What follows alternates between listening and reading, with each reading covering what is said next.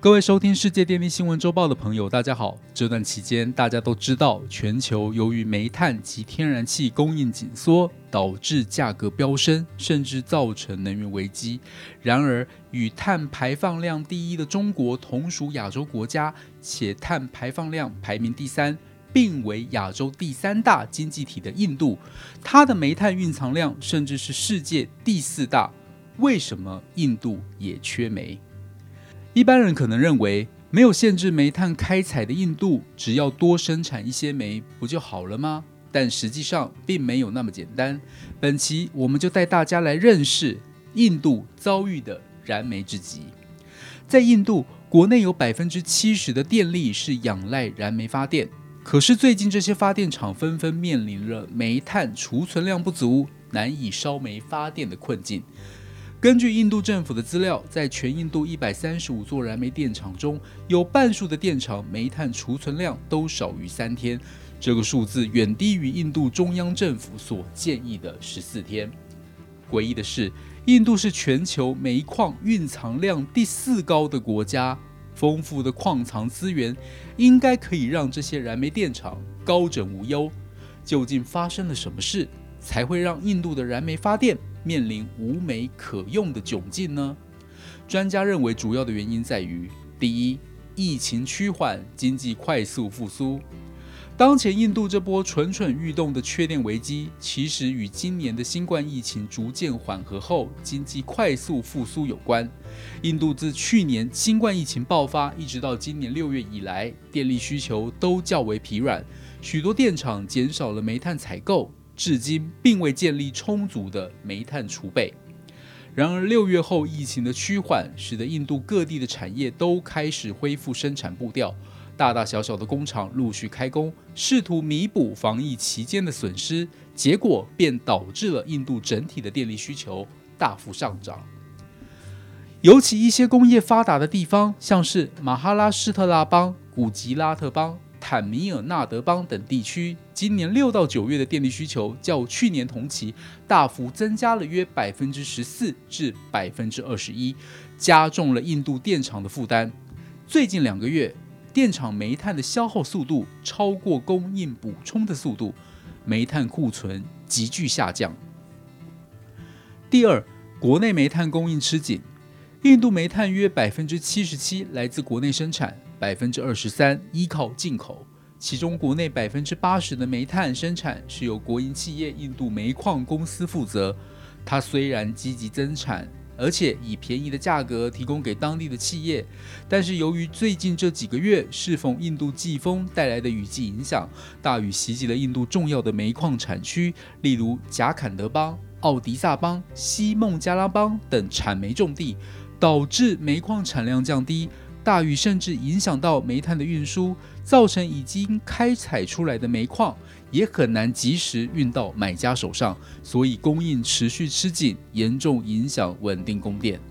第三，国际煤炭价格大涨，由于国内煤炭供应紧塞，使得很多燃煤电厂将焦点转向国际市场。然而，今年八月到九月，全球煤炭价格大涨百分之四十，国际煤炭价格飙涨创下新高的同时。供应量也明显减少，使得印度许多靠着进口煤炭发电的电厂成本跟着水涨船高，而不得不减少采购量，甚至面临买不到足够的量。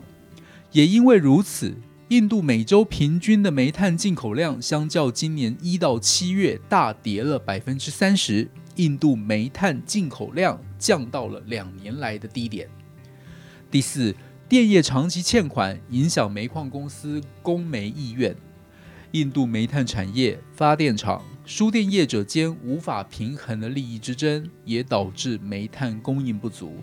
前任煤炭部长日前表示，当前的电力危机远不止煤炭短缺，电力部门正在崩溃才是核心问题所在。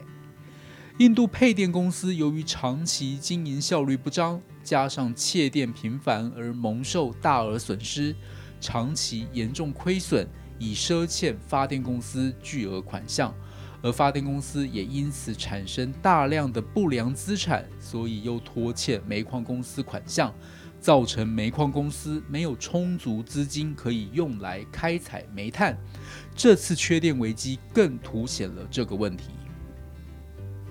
第五，再生能源缓不济急。由于印度是全球第三大排碳大国，印度政府很早就出于环境以及减碳的考量，提出了加大再生能源的发展目标和具体措施。然而，以发电量而言，最大宗的煤炭占百分之七十，第二大的再生能源只占百分之二十。由于印度电力技术较落后，现阶段太阳能、风力等新能源并入电网后，供应并不稳定，再生能源发展进度缓慢。短期内并无法取代燃煤，加上印度试图降低对于煤炭产能的高度依赖，多少也间接造成了这几年印度煤矿的开采程度大不如前，因此很难快速的大幅增产来供应市场所需。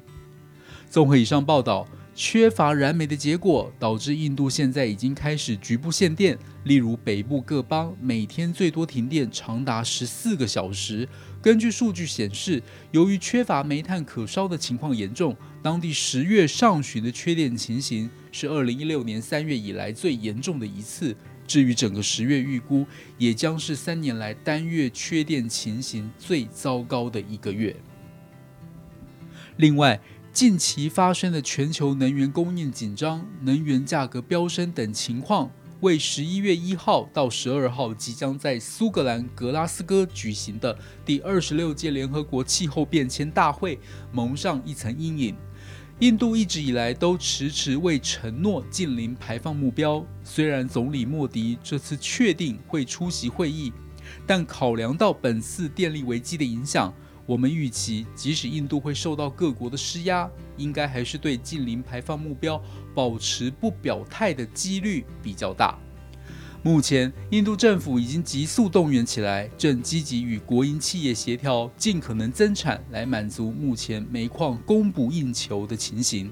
另外，随着季风季节逐渐靠近尾声，冬天的脚步接近，印度对电力的需求有望会下降。理论上，供需失衡的状况将会有所改善。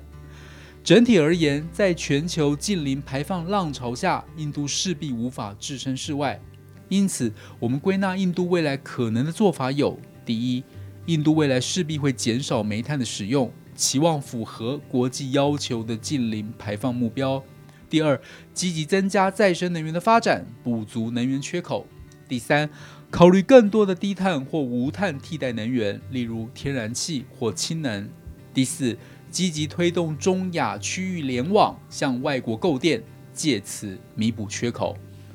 以上是本周世界电力新闻周报的整理报道。国际上电力的大小事，我们会持续密切关注，并且跟大家分享。若喜欢我们的频道，欢迎与好朋友分享哦。我们下次再见。